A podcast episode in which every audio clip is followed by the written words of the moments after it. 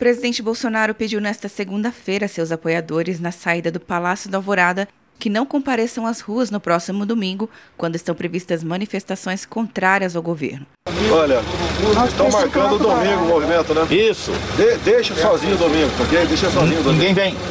Aí, eu não coordeno nada, eu não sou dono de grupo, não, Certo, certo, certo. não participo de nada, eu só vou é, prestigiar vocês, estão me apoiando. Do Isso. movimento limpo, decente, pela democracia, pela lei e pela ordem, tá certo? Certo. Eu apenas compareço.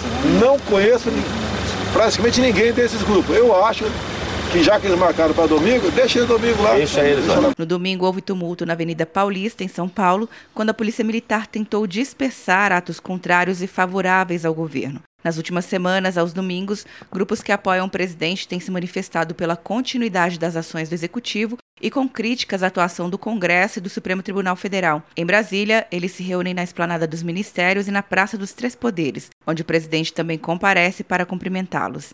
Atenção, você que fez o Enem! Sua nota pode valer uma bolsa de estudos de até 100% para os cursos de graduação à distância da Uninter.